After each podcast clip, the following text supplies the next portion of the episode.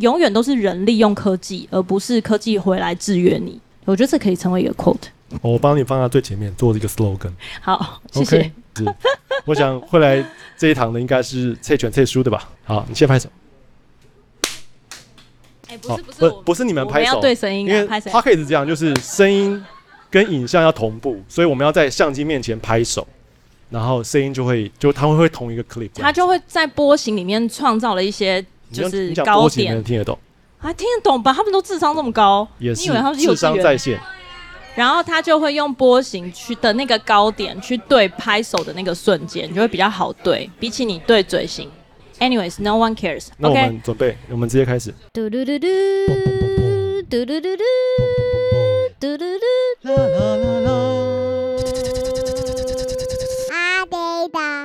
嗨，我是子子，我是品和，欢迎来到餐桌盒子。每一集我们都会在餐桌闲聊最近发生的事、时事、私事、感情、育儿和朋友的八卦，在你通勤吃饭的时间陪你聊些干话。今天这一集很特别呢，我们来到了什么地方？桃园的南坎高中。南坎。高中这边有一个南坎论坛，对，所以我们今天呢，据说是聚集了全桃园最精英的高中生，不是英精，是精英。哦，这个我好难接。对我，我是想要确认大家的笑，高中生、欸、是不是跟我一样？没有，看来大家都不敢太敢笑。对，apparently not。OK，好，那那我们今天很特别啊，就是我们被邀请来这边，然后来担任呃 Workshop 的 Podcast 的讲师。反正既然都来了，然后我们想说，健达初级蛋大家有吃过吗？三个愿望一次满足嘛，所以我们今天就是一边录这个 podcast 正式 podcast，然后一边呢就教大家就是什么是 podcast，然后所以然后顺便来就跟大家聊聊天，在 YouTube 上面人应该觉得啊很特别，就今天是出算出外景了。好，那我们今天的流程蛮有趣的。你可以先不要这么急嘛，我们可以跟大家介绍一下说，说今天跟以往那集数不一样，就是今天在镜头的后面有坐着我们刚刚提到的来自各高中。我应该要拍一下大家这样子。然后呢，因为他们在今天的这个算是一个 workshop 的当中，呃，他们有很多不同的主题啦。然后他们就是可能自愿，可能被迫选到了 podcast 的这一，应该是那个蔡全蔡输了之类的。所以今天就来到这边当做我们的。呃，客座的听众，呃，我想我请先开始之前，想先请问一下，在座有在听 podcast 的人举手吗？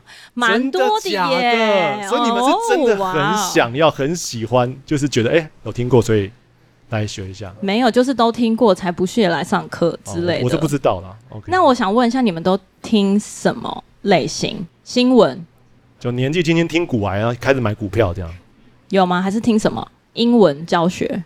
听八卦有吗？也有八卦。那还有什么？这堂课好安静，我觉得他们应该在要考验我的那个心灵感应的能力。我感受一下，我感觉他们的眼神有想要传达一种什么，但是可能年龄差距实在太大，我一直无法 pick up。对，好，没关系。说到年龄差距，我昨天掐指一算，我跟你说，如果我大四那年一个做错决定，我的小孩就跟他们一样大了。这我听不懂哦，就是我们差了二十二岁这样哦，所以是就是说，如果大二呃大四生下的小孩，你说一时把持不住自己的对对对对，我很怕在座的老师之后就、哦哦、对呀、啊，我们也没有真的很希望可以再次来到他们当中，但是你这样子很明白的断我们后路。先跟大家自我介绍一下，我们是谁好了。刚、嗯、刚就是开场有讲嘛，我是子子，他是品和，然后我们呢。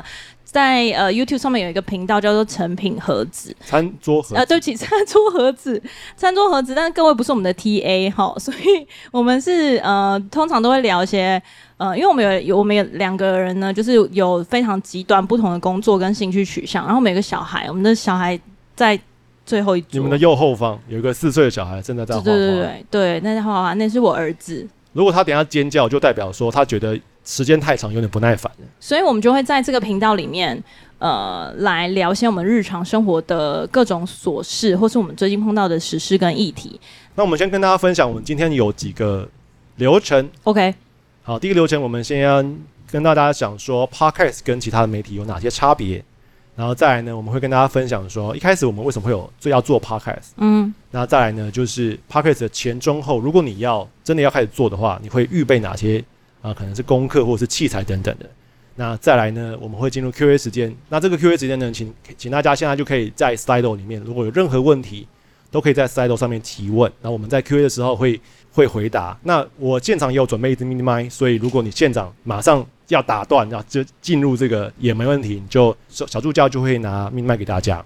那第四环节呢，因为这是 workshop，所以呢，我我有多准备一支麦克风等等，子子也会先到后面去稍微休息一下，就会可以每一次都会有两个学生戴耳机，然后我们一起啊聊聊天啊这样子，所以大家啊预备心啊，对，等一下可以聊聊天。OK，好，那我们就开始预备心上来面试回答问题。对，好，所以一开始我们要先讲到 podcast 跟其他媒体比较起来的优缺点。那我觉得这个呃这一题呢，其实呃。他的资料在网络上超级容易找到，我们就不深入探究。如果大家真的有兴趣的话，但是我比较想要聊的是说，呃，大家其实平常，呃，相信你们每个人都有智慧型手机嘛，对不对？好，到这个年纪应该鲜少人不用手机。虽然我一直很希望我的儿子在十八岁之前不要用手机，但是感觉是不太可能。他现在已经开始用了，他现在非常会使用我的手机的各个功能。嗯、呃，我想问一下，大家平常最长就是你荧幕时间开启时间最长滑动的 App 是什么？原原神吗？原神现在还继续哦，改版是不是？OK。啊，好，那好那好，除了好，我们 除了游戏对，除了游戏挂之外的话，呃，比较偏社群的有哪些？哦，你有滑 Twitter 哦，哦，That's good，That's good。那有你们有看会用手机看 YouTube 吗？会。然后应该有高中可以进看 Dcard 吗？可以，他一定要看的吧？对对对，应该就是我们那个年代都是上那个，就是不要讲，好好好，算算，OK OK OK 好。那呃，大家有 IG 账号吗？你们有人在回 IG 吗？哦，也有，好好，蛮早熟的。没有，现在就是 IG 账号，然后 IG 小账，IG 小账小账，小账小呃，有人用有人用 Discord 吗？有人用 Discord 吗？也有。玩游戏就应该要用一下吧。对，玩游戏比较偏 Discord。那还有什么？还有什么其他的 App？小红书吗？小红书相对比较少，对不对？是不是女生比较用会用小红书？我问一个尴尬问题：还有人有 Facebook 账号吗？哦，有哇哦！你们是因为老师交作业吗？哦，登入游戏，蛮蛮合理的，合理合理。开账号就需要合理合理。我以为是需要维持一些跟家人之间的感情啊，或是回报一下那个什么在哪里之类的。对，因为你知道我现在去一些店家，然后他们要求我在脸书上打卡就可以送赠品的时候，我就会觉得很为难。对，就是嗯，好，好，因为我的社群朋友已经不再处于在脸书上面。好，那其实，在每一个社群上面呢，都会有它还蛮明显的分众，就是它会有呃最大比例的，不管是呃我们叫做 TA 的 demographic，就是说它在它在这个目标群众里面。最大使用的年龄层、年龄的群族群，然后还有他们的习性、使用的时间、男生女生比例等等之类的。所以当这些细分下来，就会发现说，大部分的社群媒体，像这种就是特别针对我想要理解一些不同的族群在做什么，或者是说他们的现在最新的话题在讲什么。现在的每一个社呃社群的媒体，他们都分化的越来越细。分化的意思其实跟分众相关，就是当你选择越多的时候，对不起，如果我讲话太快的话，你们可以讲举手，好，或者是太难的话，我相信大家智商都很高。就是说，当你分众越来越细的时候，你会选定特定的媒体跟只跟呃某一个特定的族群来互动。举例来说，如果你今天很想要知道攻略或是游戏相关的一些秘籍或是新的知识，你就会往上巴哈，对。或者是呢，刚刚讲就是在 Discord 下面，我想要直接就是开启 Audio 就可以跟人家连线，所以这就是同样的意思。那如果你想要找找寻一些比较呃深度，比如说有年代的文章，或是某一些社群议题。发的文，或者是呃，当你在追某一个剧，好，然后让这个剧就会有呃世界各地的同样迷这个剧的人，去帮你做一些重点的整理或大补帖的时候，你可能就会前往 YouTube 或是 Facebook。哦、意思就是说，每一个我还想讲部落格，有人在用部落格，有啊，就文字啊。哦，对对对，也是有部落，可是因为部落格你要从 Google Search，你要从 SEO 去找，你就没有办法从一个大平台里面找到很多个。呃，粉丝团都在讨论同一个剧，但布洛格的那个 SEO 不是蛮多，因为它其实存在蛮久。SEO 捞，因为它是不同，它是发散型。Okay. 好，那我们现在不讨不讨论技术层面，但我想要讲的是说，大部分的应该说一半以上的社群，他们都很强调就是呃资讯的互通跟视觉，但是 Podcast 算是一个第一个，就是它在年代上面是历史最久。因为就是从各位还没有出生，以及各位的父母还没有出生的时候，或是我们的父母都还没有出生的时候，就已经存在 radio 这样的形态。然后它经过不同的载体，呃，不断的演变，它到如今仍旧生存的原因是什么？有人知道吗？为什么还是会有人喜欢听 podcast？有没有给你 mini mic 递过去？你刚刚讲说有在听 podcast，我想请问一下，你们为什么现在还是会听？什么时候听？哦，睡觉前、通勤，呵，对，通勤。还有呢，念书的时候会听吗？会。我我之前我同学超爱念书的时候听 podcast，我我很崇拜他。等一下，等一下，等一下，我想问一下，念书要怎么听 podcast？对，我跟你说，他后来就是他就成为即时翻译。因为他的思虑可以同时同步处理他看的东西跟听见的东西，就是他的听觉、视觉是并行的。所以 Podcast 有一个优势，就是你不需要被 frame 在这个荧幕的前面，你可以同步做其他的事情，说是这两从事两者以上的事。所以 Podcast 它相对的呢，就是它的入门就很容易，然后呢，它的载体也很多元，你可以用手机听，可以用电脑听，可以用电视听，或是可以用老一点的，就是用。广播，对对对，所以其实呃，第一个就是它的呃入门其实真的是比较简单。第二个，它的时区比较长，意思就是说你很容易进入一个情境，然后听到比较深度的讨论或是探讨。那它的跨跨的领域也很多，比如说它可以跨娱乐性，它可以跨知识性，它可以跨新闻性。所以它虽然其实跟呃它的形态其实跟 YouTube 有一点类似，可是因为它比 YouTube 容易取得。好，YouTube 就会相关，比如说有账号，然后一定要固定的时间，你要坐在荧幕前面看等等之类的。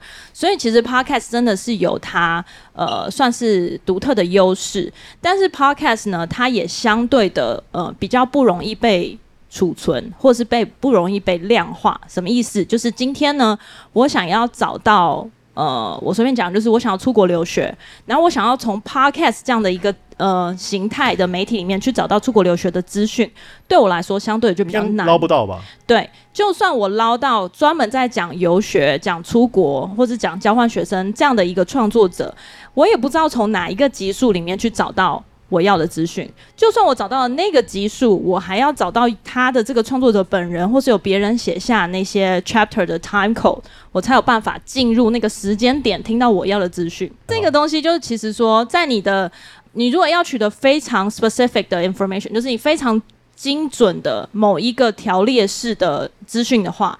Podcast 是相对比较做不到的，所以 Podcast 都会融合其他的媒体来做互补。也就是你看到现在很多 Podcast 的创作者都会同步，除了 Podcast 之外，有其他影像的存档，他们就会做 YouTube。也就是我们也做，我们也会出一集或是两集，去把影像化的这个素材也把它补足起来，就会满足很多的人。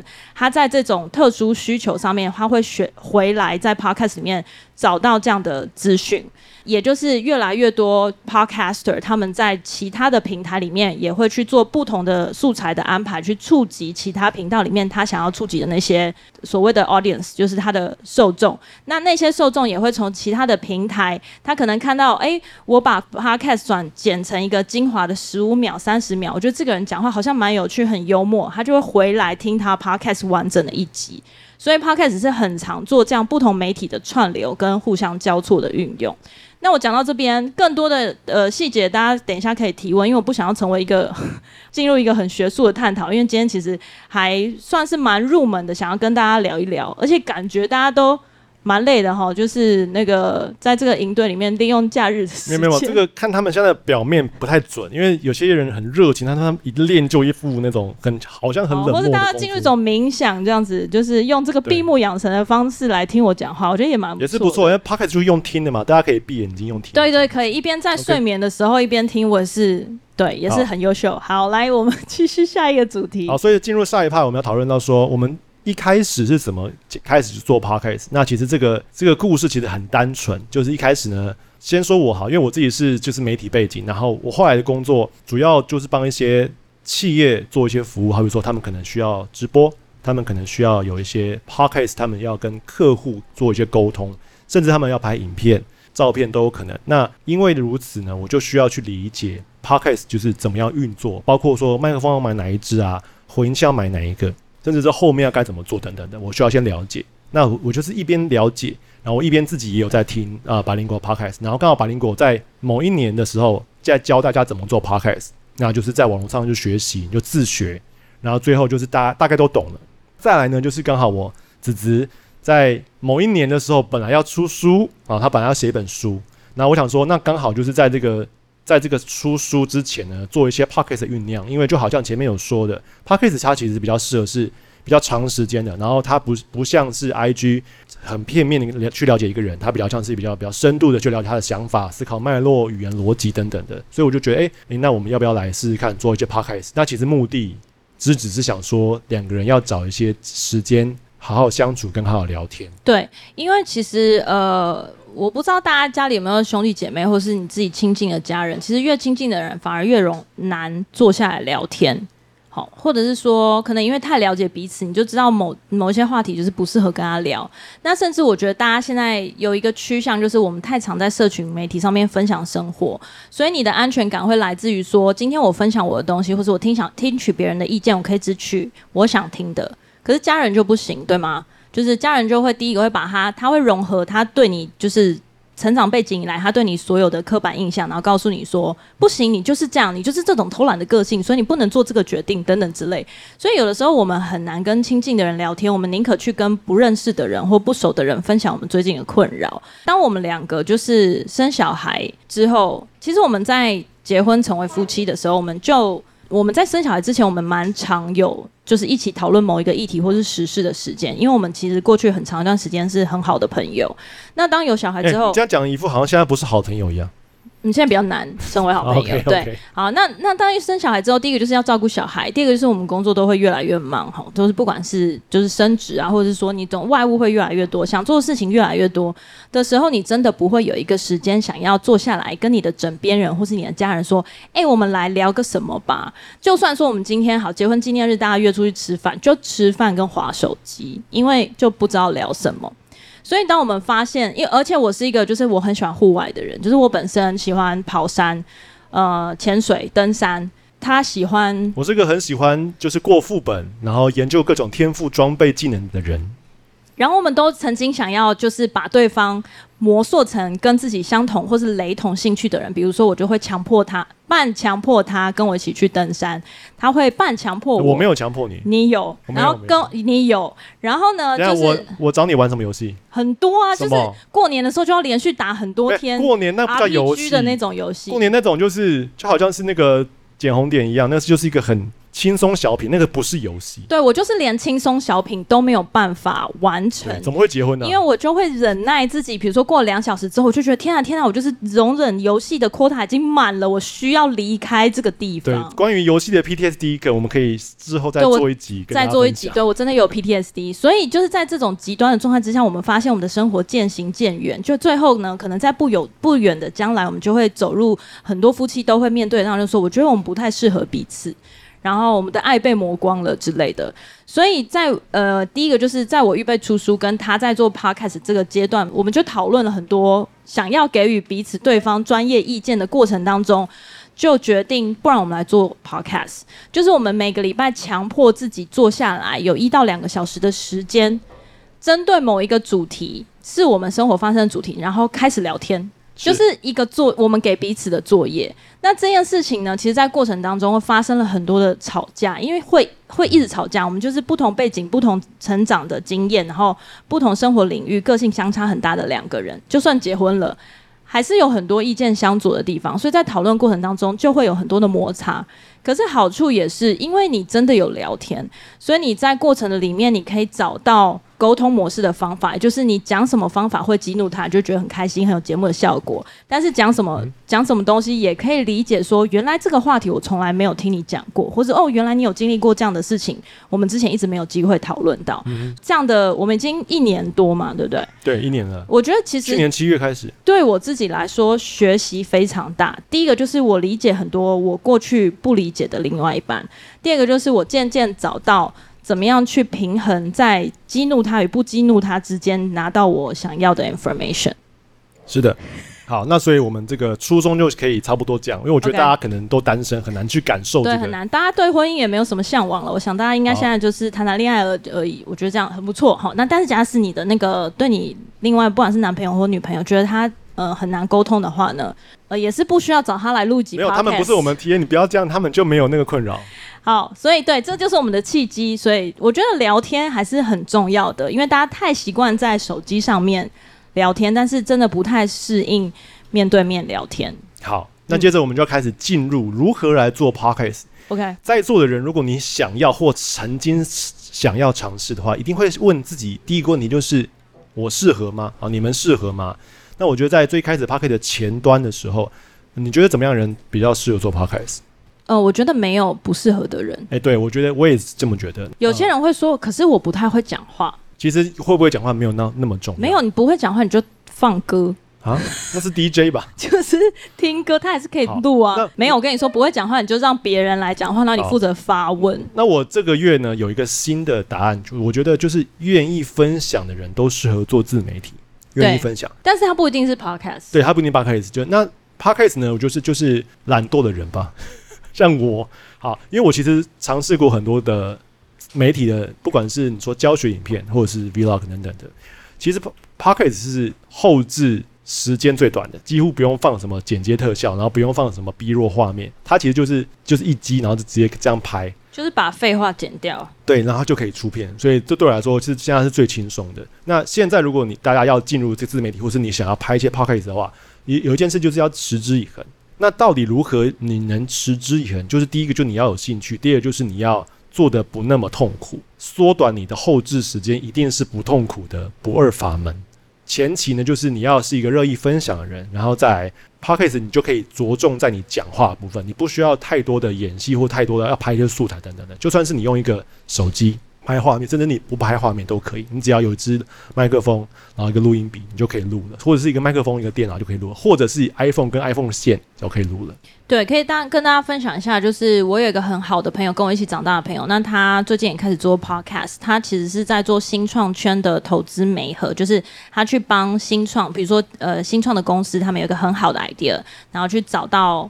投资者，然后帮助他们去做配对。那其实他就是一个很需要去认识不同领域的人，然后不不断的去应酬。但是他觉得自己不太会讲话，或者是他在完整的句子里面可能会失字很多次，所以他就开始录 podcast。那他的 podcast 其实就是准备一个文本，然后用手机录下来一集。就是我今天想要讨论的主题是怎么样可以就是在认识陌生人的时候，呃，问哪些问题，怎么样可以不紧张，怎么样帮助自己在对谈的里面找到自信等等这类的。然后他就把自己的文稿，因为他文字比较清楚的脉络写好了之后，他就照着那个文字文本去把它念完。念完之后，他自己重新听，去感受说他其实在文字思考的文本脉络里面有哪些是听起来不太懂的。就是因为逻辑有点不一样嘛，然后再加上说他在叙述的里面，他觉得自己的声音可能会呃有点太小声，或者是太含糊，或者是吃字太多，就是有一些然后然后就是就是这些东西，其实可以是透过你自己反复听自己的声音，然后有意识的去把那个习惯渐渐的改掉。那当你觉得自己讲话不是很清楚的时候，尝试把声音的速度放慢，因为当你速度放慢的时候，你自然而然的就会刻意把每一颗的咬字都讲清楚。那这些都只是我觉得在反复听的或是练习的过程里面会学习到的。就算你没有要开一个 podcast 的频道，我觉得这些都是对各位未来在升学、面试甚至约会。都是一个非常好的练习。嗯，Podcast 跟其他的媒体相比啊，如果你说是影片的话，像你影片，大家可能看一些短影音，会发现视觉的跳动非常快，因为它必须要维持在很短很快的一个方式再让大家看。和 Podcast 有点相完全相反，你其实要讲话讲慢一点。这个讲话的慢的速度，就是你如果不看画面、不看字幕，你能不能听得懂？因为有很多人听 Podcast 时候，可能是开车，可能是通勤，可能是打扫，可能是运动，他们都是不看画面，都只用听的。所以，如果你的讲话速度太快的话，本来看影片的人就是可以看字幕，可是现在如果只用听的话，你就不需要放很慢。好，这是第一个。那再来就是。Podcast 其实蛮注重内容。如果你是影片的话，你其实可以透过很多的好看的画面来规避一些你空内容空洞的影片。可是 Podcast 它就是比较更针对内容，所以前期的内容你要到大概你想要讲什么，就是你要好好思考一下。前面我有漏掉说，我觉得呃，如果你是一个喜欢自言自语的人，像我，你就很适合做 Podcast，因为我们两个现在是两人对聊，就可以有一来一往嘛。可是一个人的话会稍微更难一点啊。一个人有难有简单，我很喜欢一个人，原因是因为一个人你只要把你的逻辑脉络讲好之后，你就可以一直讲讲讲讲讲。就是你不太需要去接对方的反应，或者像我现在打断他的话，他就很容易忘记接下来要讲什么。然后如果我持续讲的话，他的脉络就会被我牵走，这个就会比较辛苦一点。所以我们前期都磨合这件事情。那如果是一个人讲的话，你其实只要在朋友圈中，当你讲一个鬼故事或者在讲一个有趣的故事的时候呢，你的起承转合能不能让大家觉得很有趣？你其实就是一个好的说故事的人，那你就其实蛮适合的。你还要补充吗？因为我们我怕时间没不够。我只是刚刚跟大家补充一下，就是我自己我自己在录 podcast，因为其实我一开始是配合平和来做 podcast，然后我没有非常认真的，比如说我在看平台的成效啊，看多少人听啊，多少人做互动，因为我本身工作就是在做这个，然后我就会觉得说，哦，好像多一份工作很辛苦。可是，我就把它当做一个比较 casual 的兴趣在做的时候呢，就是我不要那么认真的去呃评估他的的表现的时候，其实我反而可以比较轻松的在这个过程里面知道 podcast 给我的帮助是什么。而且我在，因为大家知道现在就是一个远端工作的一个趋势，所以像我自己的 team 里面有一半的人都是在呃美国，他们有分美东跟美西。你知道线上开会最怕的是什么？第一个就是你语言表达不清楚，第二个就是你声音表情没有办法够有张力，或是没有办法表达你想要的意思。好，别人可能只能 catch 到六到七成。所以 podcast 的过程当中，第一个就是针对你的针对你的语速、你表达的咬字、选词、你的整体的 present 的架构都有非常非常好的帮助。所以是我自己的我自己的 team member 跟我讲说，哎，你过去半年。就是进步好多，就是你现在的思考脉络跟你表达的方式很精准，所以对他们来说就激励他们在工作上面提升跟表现。这个东西可以 apply 到非常多地方，就是很多的时候你要面试，未来你要找工作，你第一次走进去，不只是你的仪表、你的状态、你的开口表达的方式、回答问题的那样的呃语法，都会很大幅的影响你能不能够拿到这个机会。所以我觉得 Podcast 其实有很多潜在训练一个人的 character，就是你的这个角色能不能够讨喜，我觉得是有蛮大的帮助。嗯，这也是我会选 Podcast 的原因，因为我很喜欢听我自己讲话。所以 Podcast 是唯一一个你可以戴耳机，然后很清楚的听到自己咬字跟讲。所以你的意思是跟同学们讲说，如果你有稍微自恋型，没有没有没有做自媒体的适合做 Podcast。要做自媒体的每个都是自恋的，每个都需要有点自恋。OK，最后我们就是要进入 Q&A。没有没有还有没有还没有还没有还没结束。好，还有中期跟后期。好，好。所以你刚只讲了前期，我刚刚只讲了前期，所以我才要就是不要让你补充那么多。好，那你可以快点，因为觉得大家快要睡完了。真的吗？没关系啊，就是睡。怀民曾经说过，好，如果在看五座的时候睡着，也是一种幸福。所以在我们的声音底下睡着，也是一种幸福。好，祝福你对对，Bless you。OK，好，那接下来呢，我们要开始来讲啊 p o c k e t 需要哪些器材 OK，p o c k e t 呢，大家来来说就是需要一个简单的麦克风。那麦克风它可以非常简单，可以非常有多简单？好，麦克麦克风分两种，一种就是动圈麦克风，一种分的是电容麦克风。那我们现在现场呢，子子这次就是。动圈麦克风，我这边就是电容麦克风。以人来形容的话，电容呢就是比较敏感，然后容易忧郁症会自杀；动圈呢就是比较不敏感，骂骂他两次，然后明天就忘掉了。通常大家在录音的时候呢，环境会是比较嘈杂的。电容麦克风呢就会，它会收到你很细微的声音，可是也会把环境音全部收进去，除非你会用比较好的呃混音器做做调控。动圈呢就不一样，动圈就是它就只会收在这个范围的声音。但是动圈就是它稍微比较不敏感，它收的音比较不那么细腻。初期就是大家可以试试看用动圈麦克风来规避很多风险，就是你就不需要盖一个呃，就是录音室，就是静音隔音非常好的地方。嗯、呃，所以再来就是大家有没有看到那些那个大嘻哈时代，不是有人会 mic drop 嘛，对不对？那个 mic drop 就是都是用动圈麦克风，因为它 mic drop 不会坏，那个电容这 mic drop 就坏掉。好，所以动圈就是比较耐用点。嗯，电容就是。七万就喷了，如果它 drop 的。那再来呢？大家可能像我一开始初期的在录这个 p o c k e t 的时候呢，我是使用这个最右边那个那个小只的，就是我第一次买的麦克风。那支麦克风的好处就是它是最一般的动圈，然后它的收音范围也很小，不会录到环境音。它呢还有一个就是有数位的功能，就是它可以直接插进电脑。其实我们现在的那个麦克风都都是那种 XLR，就是三个尖尖的那种头，它其实是没有办法直接插进电脑里面。只有一些比较规格特别的、额外增加数位的功能的麦克风才能这样做。但是啊，这就是我刚开始录 Podcast 的人呢犯了一个很大的错误。第一个就是有数位功能麦克风就会更贵，它可能就多个一千两千。再来第二个，直接插进电脑，然后用电脑来录音的麦克风呢，很容易会录到一个滋的一个杂音，因为电脑它是一个。就是有电的东西，然后跟 USB 什么都会有声音。我不知道大家有没有因为经历过，因为我以前会戴耳机玩一些涉及电竞游戏，你会觉得说，为什么我耳机插到前面的耳机的时候，我滑鼠一动会有个声音？我不知道你们大家有没有经历过？电脑会因为它有各种电容跟一些有没的微电的一问题，它在录声音的时候很容易会有滋滋的声音，所以呢就不建议大家就直接录电脑。那比较好的方法应该就是录进录音笔。像我现在这台混音器，现在这边有一个叫混音器东西啊，混音器其实可以很便宜，它可以到一两千块。很便宜，那它的好处就是混音器基本上都是会支援 XLR，就是麦克风这种头的。那麦克风接混音器之后呢，混音器可以再接录音笔，或者混音器可以做一些声音的调整。在这样的情况下，你就不需要买一个特殊规格麦克风，因为比较好的麦克风、比较便宜麦克风都是 XLR 的，XLR 的接头就需要接混音器。那混音器也有那种支援数位，就是我像我这台就是可以直接用这个数位头直接插着电脑，用电脑来录音。原因是因为我前期呢，我的摄影机没有办法录一小时、两小时，它录十分钟就会断掉，这是很老的相机。所以我最开始的做法就是，我把我的相机的讯号，然后把我的混音器的讯号一起接到电脑里面，然后电脑就打开那种录影模式，直接录一两小时。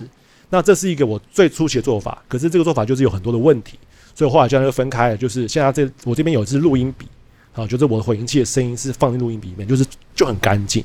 好，那就是这个就是。呃，中期大家需要注意的。那如果你是一个人的话呢，你就我就可以就是推荐你可以买那种最传统的这种小那个麦克风，然后可能就是可能一千块、八百块、七百块，然后再买一个一人的这种混音器，maybe 也是一两千块，然后就可以开始你的就是马趴可以生活。但如果你是两个人的话呢，你的混音器就需要能支援两个 SLR 的头。简单来说是这样，这是中期。那后期呢，我们录好的声音一定会需要进声音的后置软体。网络上其实有很多教学，那我自己是看有一个有一个钢琴老师叫做郝和弦，他是一个 YouTuber，他有在教调声音软体的那种，然后就是偷学几招，然后跟百灵果偷学几招，然后所以我就去找到一个软体，声音呢一定要过软体，因为你的声音的时候会喷麦啊，会爆音啊，会有一些小问题，你需要去把它解决掉，因为我们有时候讲话会忽大忽小，忽大忽小，那你的软体就会帮你做修正。那最后呢，YouTube 它其实有一个最大容量音量的限制。你需要刚好到那个音量限制，才不会过小或过大。那那个软体会帮你做好。所以呢，我只是想要讲说，后期呢，通常会先需要经过声音的处理。那我自己呢，是后期的这个录音笔的档案跟影片档案，会用音轨的方式把它的时间轴对在一起。然后对好之后呢，调完色之后，就把它输成一个完整的影片跟声音都 OK 的一个档案。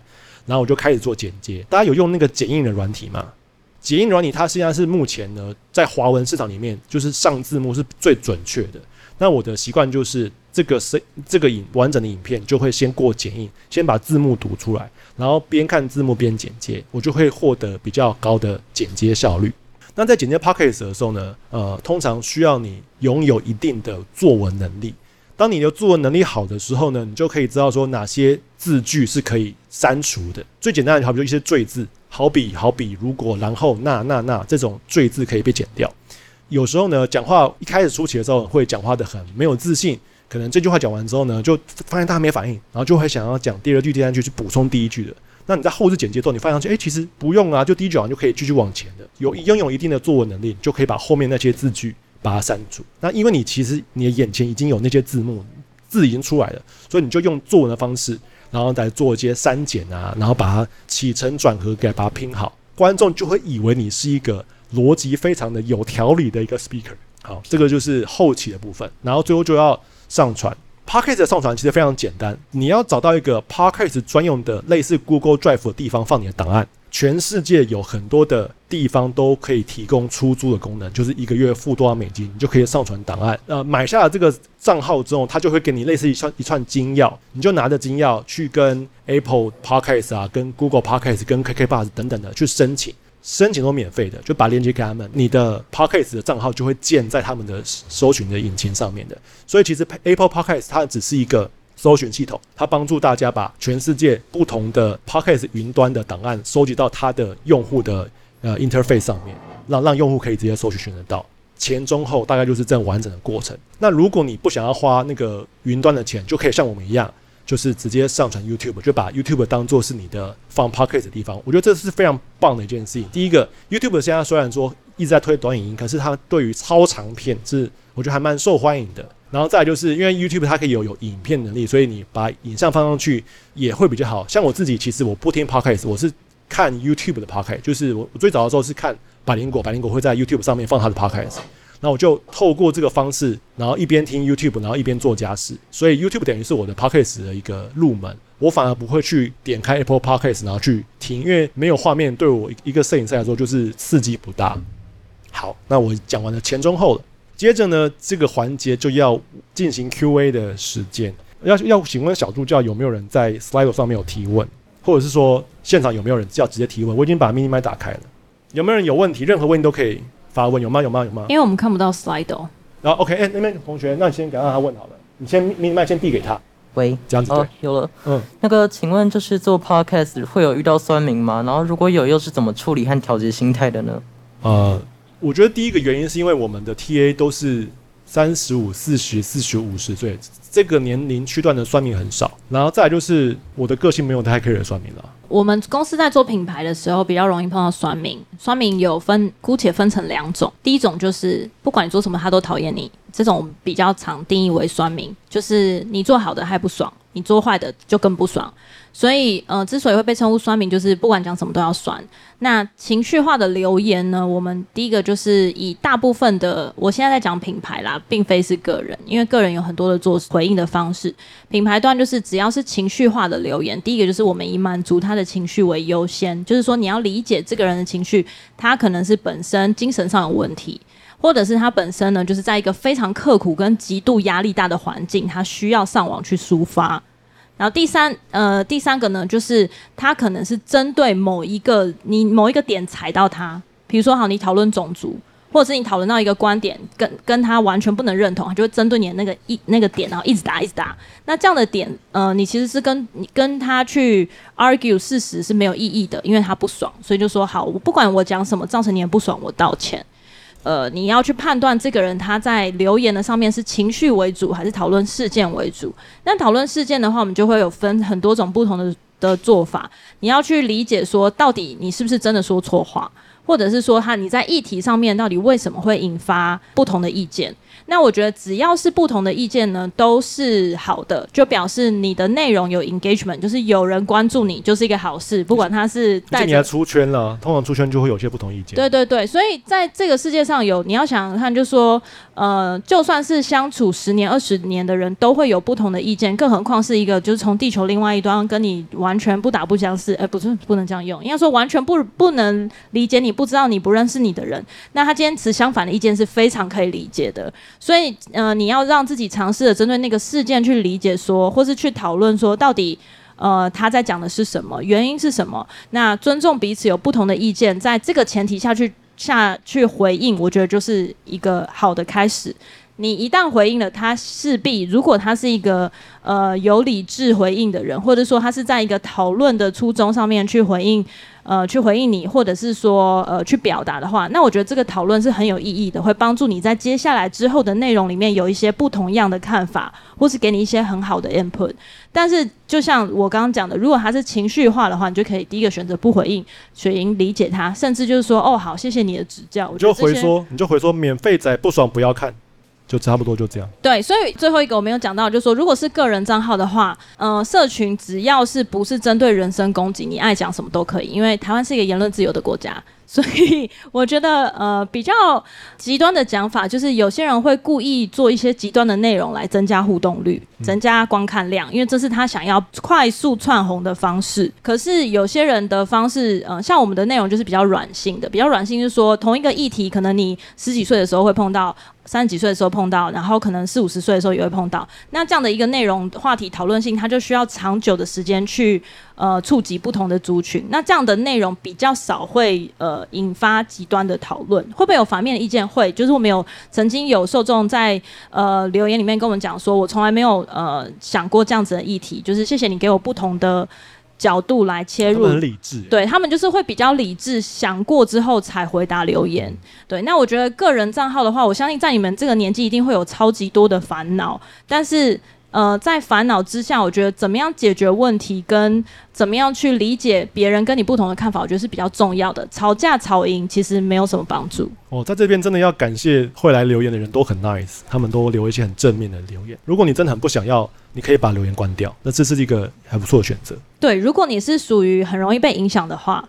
我会建议你把留言关掉，因为因为说说到底就是，其实这就是一个分享的平台，就是你就分享就好。对，那如果你要再深入讨论的话，其实，在社群统计，普遍 YouTube 现在在百分之七十都是属于负面的留言，就是说，今天如果我以平均的内容，不管它在哪一个产业，百分之七十都是负面出发，所以它会营造一个在社群上面，我一定要跟你持相反意见。这样的一个呃感受，就是叫做 sentiment 啦，就是说会，它会有一个气氛，是我一定要跟你持持反面意见，才能够表达我是一个独立思想的个体。那好棒棒啊！对，那在其实，在最近的社群里面很，很很常会出反复出现负面的。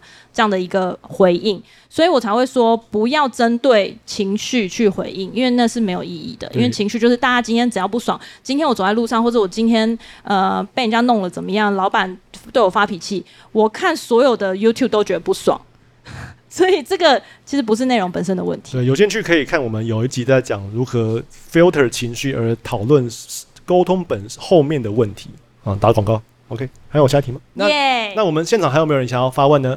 那你迷你麦递一下，可以。如果时间允许的话，我们是希望都可以。没有，我们这个 Q A 结束，大家已经拍手要结束。没有、哦、Q A 结束，还有一个 workshop。哦，OK，, okay, 大家还要上来的。好好好，OK，请。Hello，哦，就是那个，这是怎么决决定自己的 T A 的？没，呃，没得决定。通常就是先决定什么话题你能聊得比较久。我们最一开始好想要聊那个感情话题，发现就是好像不管怎么聊，他大概相同的问题，就觉得啊好像聊不下去，所以我们就开始找一些其他的。话题，那总之就是，当你的话题你想要聊的东西比较固定的时候，你的 TA 就会比较固定。所以，如果你是想要先找 TA 再决定话题，你会做得很痛苦。那我建议不要，因为现在 YouTube 市场或者媒自媒体的市场，可能八成九成都不太会成功。那所以你不如换个角度想，就是我要一直分享。就算没人看，我要一直分享。呃，我的建议比较像是说，从策略面来看，你可以供应什么，然后你从你供应的内容里面去决定你的 TA。所谓称为 TA，就是 TA 可以很大，可以很小，可以很分众，可以很多种。当然，可能一开始你就是想要吃越多的 TA 越好。可是，其实某一个你想要沟通的 TA，或是你想要触及的 TA，你可能不知道要跟他讲什么。所以，我觉得要起步的话，第一个就是从自己有什么料，或者我想要讲什么，我可以沟通什么，我想要 offer 什么的这个点来去分析，说是什么样的人会需要这样的内容。然后，另外一个也提供你参考，就是从自己出发，把自己想象成 TA，我想要听什么东西，或是。如果是我的话，我觉得我现阶段生活最缺乏的 information 是什么？因为很多东西我去 Google 就找得到啦，或是哦，你会放眼望去，然后很多 YouTuber 都已经在做，你就会觉得说，哦，那我还要做吗？我觉得自媒体它就会陷入一个迷思，就是要红才叫自媒体，但其实不是，就是每一个人都有应该有他的市场定位跟他的特质，所以在你还没有找到这个之前，其实你可以多方去尝试。之所以会有流量，就是因为你供应的东西有人需要，对，就是这个供需啦，就是你要找到这个 balance 的点。可是，在找到之前呢，我觉得就是多方的去理解跟尝试，然后你会把，如果是我自己，我想要看什么样的内容，什么样的形式，然后这些东西整理起来，我觉得你就可以朝那个方向去出发。很重要一点就是你要做起来要有成就感，你要有开心。如果你觉得做这些东西，百分之九十九的时间都很痛苦，觉得很累的话，那我觉得可能这个内容不适合你，或是这个方向不适合你。嗯，谢谢。谢谢。换下一个题目，下答案。呃，下一个问题。那个，请问一下，就是 YouTube 订阅数跟观看数跟那个拿的钱的换算率是什么？哦哦，这个我知道、欸，哎，这个我知道。跟订现在跟订阅数没关系了。现在的换算的方法，这全世界都都应该都知道，就是观看的时数。你每个月他会帮你算你的总观看时数，意思就是说，如果你有一千支影片，一千影片是一起算的，所以你一开始只做一支影片，一开始的第一支影片那一个月就算那一支影片。然后，所以你当你的影片数越多的时候，你每个月的观看的时数就会变多。但我得要说，就是现在我们不会用呃，没有办法靠这个营收，因为。YouTube 已经换了它的演算方式，又换了会员方式，各种各样东西，没有人能靠那个观看时数过生活。因为老高可能可以，我不知道老高，因为老高人非常多。这个东西可以讲四十分钟以上。嗯。第一个就是说，它现阶段啦，最新它是呃建立在总观看时数。意思就是刚刚解释的，就是不管你是第一支影片，现在还持续有人看，跟你新上的影片，大家看的，呃，能不能够看完，就是你累积的时数越长，它的换算的换算成它的这个金钱的交换，它的 profit 就会越高。从这个逻辑来推算的话，当然，它如果它的 fan base 就是我订阅数人越多，看的时数就会越多嘛。退一步来讲，如果你现在要加入这个市场，第一个 YouTube 的市场已经蛮饱和了，第二个就是说它的演算法每天都在改变，因为你知道中心化就是这样，今天我不爽，我想改一下，我觉得太多人赚钱了，我再修改一下，所以演算法是会一直一直改变的。那如果你想要从 YouTube 赚钱这个点来入门的话，你的挫折感会非常高。那如果你想要理解它背后的这个盈利的模式，或是它的 ROI，你就是可以直接上呃 YouTube 的说明网页，他们都有整理一个官方的说明给你。当然，他们有很多的呃其他的 support 的方法，比如说它会有会员订阅制啊，你可以创造一些内容，会员要付钱才看。但是这些东西都是要基于那些已经拥有很大的那个叫什么 followers。就是他的的受观看族群已经累积到一定的量，他才有办法从那个里面去跟 YouTube 玩这样的游戏。对，那假使没有的话，我反而会觉得你先从巩固自己的内容开始，不一定要建立在 YouTube 上面。现在有超级多的平台，不管是不是从 Podcast 出发，你都可以在那个平台上面先找到你喜欢你的人，或者是呃需要这些内容的人，然后从那个其他的平台也有其他平台盈利的模式。如果要赚钱，还是不要做 YouTube，因为投入的时间跟回收东西，不如去加油站打夜班。我说真，我说真的啦，真的。我不能说现在的不，不能说百分之百不可能，但是它的门槛现在真的非常不高。现在十年前应该有机会。现在的演算法已经改变了，就是我不知道你们有没有发现，就是你订阅的人不会跳跳出来。但是如果你好比说你今天都专注在看什么摄影机什么，然后你会跳出一堆都在讲那一台摄影机，可是都是你没订阅的人，所以现在订阅没有什么用。而且呃呃，YouTube 现在有买 SEO，意思就是说，今天比如说你在跟朋友讨论到一个，然后就说你没有听过这个吗？我搜寻关键字给你看，然后你当你一搜寻的时候，下一次打开 YouTube，你是搜寻 Google，可你下一次打开 YouTube 的时候，YouTube 会推荐你相关搜寻的内容跟频道。所以这个世界的。的玩法是已经这样了，所以不是说订阅数越高就会有越多人观看你的节目。嗯，古阿莫最近有讲在讲这个，大家可以去看他的一个一个一个聊天频道，他有讲说 YouTube 这五六年的发展，然后跟如果你要赚钱的话，不建议你做。可是如果你是热爱分享，就蛮适合做，就是你可能可以去看一下。对，那如果大家呃在英文上面没有什么限制的话，其实。呃，国外有非常多，就是 YouTube 第一代的始祖，就是超级容易爆红，就是在一开始很容易演算法还很单纯的时代，就已经红到全球前十名的那种 YouTuber，他们现在都已经转型，就是做其他的平台了。那他们在 YouTube 上面，其实从很早，大概五六年前就开始在讨论 YouTube 的怎么样去剥削，怎么样去透过这种盈利来就是扼杀创作者。所以在国外有非常非常多，有一个族群专门在抵制 YouTube，但是我不能说。每一个，我觉得每一个平台都有它的好坏，而是你要怎么从这个平台的呃这样的一个玩法跟逻辑的里面去找到利用它的方式。我觉得永永远都是人利用科技，而不是科技回来制约你。我觉得这可以成为一个 quote。我帮你放在最前面做这个 slogan。好，谢谢。Okay. 好，还有没有人要分享？还有没有问提问吗？如果没有，我们就要进入这个 workshop 环节，就可以，呃，可以是可以也可以问一些无聊的问题啦，专业问题就是给他回答。啊，剩剩多久？哦，剩五分钟。哇，剩五分钟哎，他好，最后一个。呃，当初是谁来跟你们讲这里有那个高校论坛？然后谁邀请你们？而且你们为什么会选择来这边？哦，为什么选？我刚刚有空啊，就这样，其实就这样。好像是主办单位就联络我，哎呦，嗯，就这样。主办单位看到平和的频道，然后就觉得说好像可以。我觉得主办单位的人脉可能很少，他可能认识 Podcast 的人应该不多。零成本，然后又愿意把全部器材这样塞过来，整个家人都带过来的，的确是不多。就是我没有，我没有红啦，我我没有红到可以被不同呃，就是认识啦，就认识。好，OK，那我们现在开始，虽然剩几分钟时间。好，我大家可以走近，如果你想看的话，你可以看到看一下相机。现在我现在这台相机就在我这我我桌子前面这台，不用不用看到后面，就在我这这台，可以看一下相机的镜位。然后呢，我桌子前面这边有我的手机，我也在监看我的相机的画面。只是等一下可以先出来，所以有两个位置，大家可以坐下来，和我们可以聊聊天。带就是大家可以试用一下这两支麦，然后都带来的，对不对？你可以看荧幕跟听你自己的声音，感受一下说录 podcast 的感觉。好，那我现在要去过去把我的摄影机稍微调一下位置。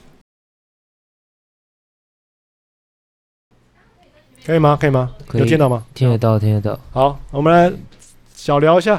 嗯，有关于原神的配对，你可以聊一下吗？连原神，哎，我很久没玩原神了，所以我没办法跟你聊配对。呃，聊说呃最近的休闲活动，如果有空的话，都在干嘛？玩游戏？玩原神吗？不是，那玩还有其他游戏吗？还有什么游戏啊？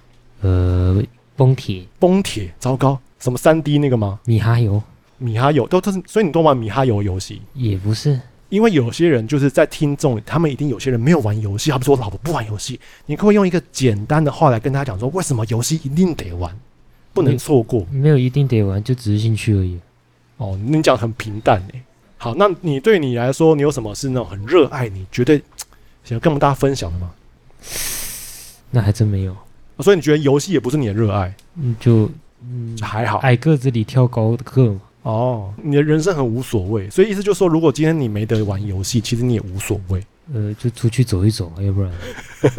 好，谢谢你。那东江同学你要分享吗？如果是你的话，有什么兴趣之类的、啊，或者是热爱？兴趣跟热爱应该也可以拿近点。兴趣跟热爱其实也没有，也是玩游戏。哦，那你都玩什么游戏？他听起来都玩一些比较动作类的。我的话，我比较喜欢一些那个小品游戏。好比说，好比说，我想一下。欸、你们这个年纪有没有玩过小朋友齐打胶？没有，哦，我有听说过，我确实有听说过那个。可以搜寻那个在三十年吧。小朋友小朋友齐打胶，其实我也没玩过，因为我就听我的学弟玩过。小对不起，小朋友啥？小朋友齐打交，齐非常非常老的游戏。一齐呃齐整齐的齐打胶，就是打。有，有时间我会。它是一个很奇妙，我们那个年代没有手机的时候，大家会在电脑课偷玩的游戏。嗯，OK，好，那对不起，那那你那你玩什么游戏？小拿那种小品。有时候一些那些游戏平台，比如说像 Steam，他们会对有免费的游戏哦，就原本要付钱。哎呀，免费仔啊！那时候赶快去学啊！好，那你最近最有没有什么很喜欢想要推荐给大家的？哎，我忘记了。没关系，你那可以大概讲一下它是哪个类型，然后它哪里吸引你？哦，死亡搁浅，它叫死亡搁浅。死亡搁浅非常棒哎，非常棒。那你有玩到最后吗？它之前有免费，对，我还没有玩到最后，因为它的确需要时间。好，我跟你说，就是在影片前的观众朋友可能不知道死亡搁浅，死亡搁浅是一个一个大神制作的游戏。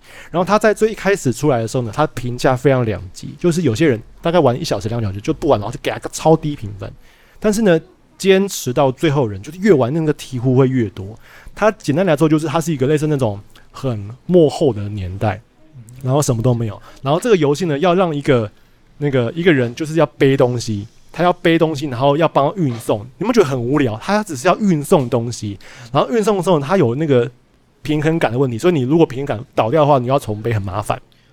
前期很枯燥，可是到后期，当你的入手越来越多越多的设备的时候，你会发现到说啊，原来就是全全世界的玩家在这个游戏里面建构了一个。非常棒的、很温暖的一个城市网络，对一个网络。而且在这款游戏其实蛮有一个，它有设计一个很有特色。对，就算因为主角只有一个人，没错，因为你是传学送货员，没错。但是在这样子的情况下，你自己搭建网络其实是很无趣、对，很枯燥的。但是，但你在游戏中会发现其他玩家留下来的，没错没错东西，然后呢会标记他的名字，你可以给他点赞，对，让大家知道你在这里曾经有留下了属于你的。没错，这个这个就是一个大神才会做的一个游戏啊！天哪，他之是没有没有，我们就是小聊一下嘛。对，小聊。而且他之所以会很了结，是因为前期你真的玩不到什么。对，而且你的体感会很痛苦。第一个，路上的人随便打你一拳，你人就倒。哦，对，你就要重。然后呢，再加上前期遇到什么样？因为它里面有一个特殊怪物叫 BT，BT 是由人的死亡体去诞生的一种，我们俗称类似幽灵的情况下。那他在这样子的情况下，是我们没有办法攻击他。嗯、那他刚刚有一个论点叫血或者尿液，但是在这个点，因为前期除非你一直被打，或者是你去抽取血液获得它，否则你前期是没有啊。你继续，完全没有，完全没有资源。那你记不记得你玩这个游戏最感动的那个瞬间是什么？其实最感动的瞬间是，这游戏有做一个很小很小的彩蛋，是在开场你一开始玩的时候。他询问你的生日，对，而但但你，因为它是一个很长时间很慢热的游戏，所以你可能不知不觉又玩了一年，对，完全忘掉有生日的事情，完全忘掉生日的事情，直到生日当天，因为它里面有请一个演员，就是汉尼拔，对，他有一个专门的去贴脸，然后他有我们 BB 的视角，就是那个小婴儿视角，跟你说生日快乐，哇，而且所以你就毛骨悚然，这样不只是毛骨悚然，因为他还有音乐，然后还会帮你唱歌，是其实那段时间是很感动，因为你玩了一年多，对，然后呢，突然看到这个，其实。你对小岛，因为小岛他是一个很强的，对，所以他你对他唱这个戏你会非常的感动，对，你会觉得我玩了这一年，我不仅认识了一堆人留下来的可能搞笑、可能有用的东西，然后呢，突然他又在给你一个惊喜，一个只属于你生日的惊喜，哇。那个听到的人有没有觉得都很想要下载游戏《死亡搁浅》？记得突然卖起游戏来。但是《死亡搁浅》有个问题，就是你要真的沉得下心。对对对，就是要花很长时间。因为它比起一般的游戏，像动作型啊，对那类的，它是讲理论的，它是在跟你讲一些神学。因为它其实最主要探讨的一个点叫人类的死亡，是是不是？你旅途的终点，嗯，就它是一个很深度、很有意思的游戏。哇，对你这样讲，我都想要下一期趴可以找你来讲，特别来讲《死亡搁浅》这个游戏。因为其实不止《死亡搁浅》，我自己玩的游戏类型也很多。对，那比起，哎，你要你也要插话分享，你可以插话。他太他太强了。对，你要要要附和说，哎，那对啊？你要对对对，我要附和。对，你可以。因为我以前也有玩过那个《死亡搁浅》，对，那觉得。对，你你可以靠远点，靠远点。我送货送的太累了，所以我就玩到一半。所以你就是那个前期就放弃那个人？没有没有，玩到中间。玩到中间，因为其实那游戏真的要花很长时间。对，要花很长时间。然后因为我自己本身在玩的游戏类型是很多元的，嗯，再加上因为大部分人其实比较喜欢玩多人线上游戏，嗯，但因为有最近有人在讨论一个东西，就是游戏属不属于艺术？相较于电影跟小说来讲，或者画作，它是艺术吗？但是它作为艺术的特色，就是因为它是由玩家去选择。由玩家去创造，每一个人在一个世界里面，嗯、同一个世界观下去创造属于自己的故事。嗯、像《荒野大镖客》，它就是一个非常经典的，嗯，因为它很自由，你可以在里面，像是你看到一个路人，你可以选择杀或不杀，这取决于你。但是呢，你也可以选择去帮助他们，去看到他们所做的改变。嗯，但是中间有一对蛮有意思的姐妹，她们是非常相爱的。如果你直接选择杀掉妹妹或哥哥，他们其中一个人会追你，追你一辈子，嗯、追到死为止。哎、欸，好，那都打个岔。那同学，那同学呢？同学，你觉得对游戏有什么想法？对，因为一直是游戏开头啦，你可以换别的主题。呃，我开玩笑，我刚才都没在听，哎，没关系啊，那你就讲你自己的哦。你可以靠近点吗？再靠近点。那我可以聊其他的吗？可以，可以，可以，可以。我想，我比较，我蛮好奇老师是怎么认识你老婆的？哦，提问就像是提问过过程哦。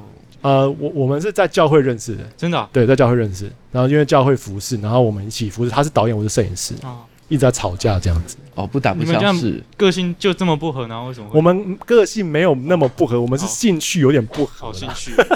对，但是那个我跟你说，有一些细节，你可以在我们的 podcast 的那个餐桌盒子上面，我们其实讲蛮多的，你可以看一下。嗯，就是你你对于就是追女生有些想法，就是。我还挺惨的，好挺惨的，哇，很想要很想要听你分享啊，有机会，没什么好说的。我跟你说，人就是由故事组成的，大家最想听你的故事，越惨越想听。那到底是挺惨的 啊？对，那 OK 啊。啊，那同学怎么听到到那么多，有没有觉得很无奈？说怎么前面的同学都在讲游戏呀？因为我玩游戏吗？没有，我我我是一个游戏白痴，真的对游戏真的一窍不通。那你平常都做什么事情来打发时间呢？哦，我是跳舞的。哇哦，你最喜欢的舞风是什么？呃，其实我喜欢 K-pop，但是我是跳芭蕾、民族现代的。哇、哦，我有一任女朋友是舞蹈系的，所以你是从小就开始跳吗？呃，我从四岁。哇塞，差不多差不多。那所以怎么会？那你是什么什么高中？我是南南崁。那我怎么会会念到南崁？没有，因为哎、欸，我记得桃园不是有一个有桃高，对吗？桃高也有。对，不是因为因为就是我不想要离家太远，我是考到那个台北的学校。哦，你考台北的学校？嗯，就是它是北区联招，就是北区有舞蹈班的学校会一起考试，哦，所以是考到考到南崁。没有没有，我考到台北学校，但是我因为我不想跑去台北，所以就念一般的。对对。那你不觉得很很可惜吗？其实有点，就是有点刚开学的时候有点后悔，然后后来要去看那个学姐的舞展演出，就更后悔。哦，对啊，我之前有一任女友很久，因为我是大叔了，我那女友就是她，就是跟你一样，就从小念，所以我那时候。跟他在一起的时候，就是我们就是会他去什么南部，他们他有个有个什么南南部是什么，有个很很厉害的高中，然后他跳舞非常整齐，我就忘名字。那个你知道后面有超多人一直盯着你，以我们时间到了是不是？时间超过了，那我们要在这边做个收尾。你旁边那位才刚坐下来，跟他打个招呼。好，来，好吗？不要这样看舞蹈戏，就那边整个心花怒放，没有，我跟你说，没有没有，我跟大家澄清一下，我没有目中无人，我只是想跟大家分享说，如果你是 Podcast 要跟大家聊天的时候，通常呢，你要问大家最热爱的一件事，因为当大家在讲热爱的事情的时候，他就是眼神发光，那那档的故事就是会比较精彩，所以我都会问同学说，哦，你最喜欢什么？哎，同学先说说看，给你两分钟，两分钟。社团吧，OK，那你你现在什么？你是什么社团？我高一高二是一队，一队，OK，怎么会当初会选一队啊？诶、欸，因为帅吗？也不是，我原本就原本高中就想要平平的过，你可以他再靠近点点，原本就想要平平的过，可是就无意间就进去了，就是无意间，OK，那你很热爱的吗？是蛮热爱的，OK，好，你热爱的点什么？你你有没有一句话来告诉大家，叫说一定要加入一队这样？它可以让你创造很多高中普通高中生不会有的高中回忆，还有学到其他一些跟学校事务的处理、校外的跟外校的相处，还有内部的处理一些纠纷之类的。它其实可以学到很多东西。这怎么听起来仪队跟纠察队有点像？我说怎么仪队仪队需要处理一些纠纷？内部纠纷，你说社团内部纠纷吗？对对对，等等等，可是每个社团都需要处理社团内部纠纷啊。就因为这可能是我们需要训练方式，就可能每个容易有纠纷的。对对对，哎呀，这就是江湖啊，有人的地方就是江湖啊。好，谢谢。好，那就今天时间的关系，今天很开心跟大家一起分享。这这就是今天的 podcast，谢谢大家，希望你们喜欢。那有任何的问题都可以在底下留言，谢谢大家，拜拜。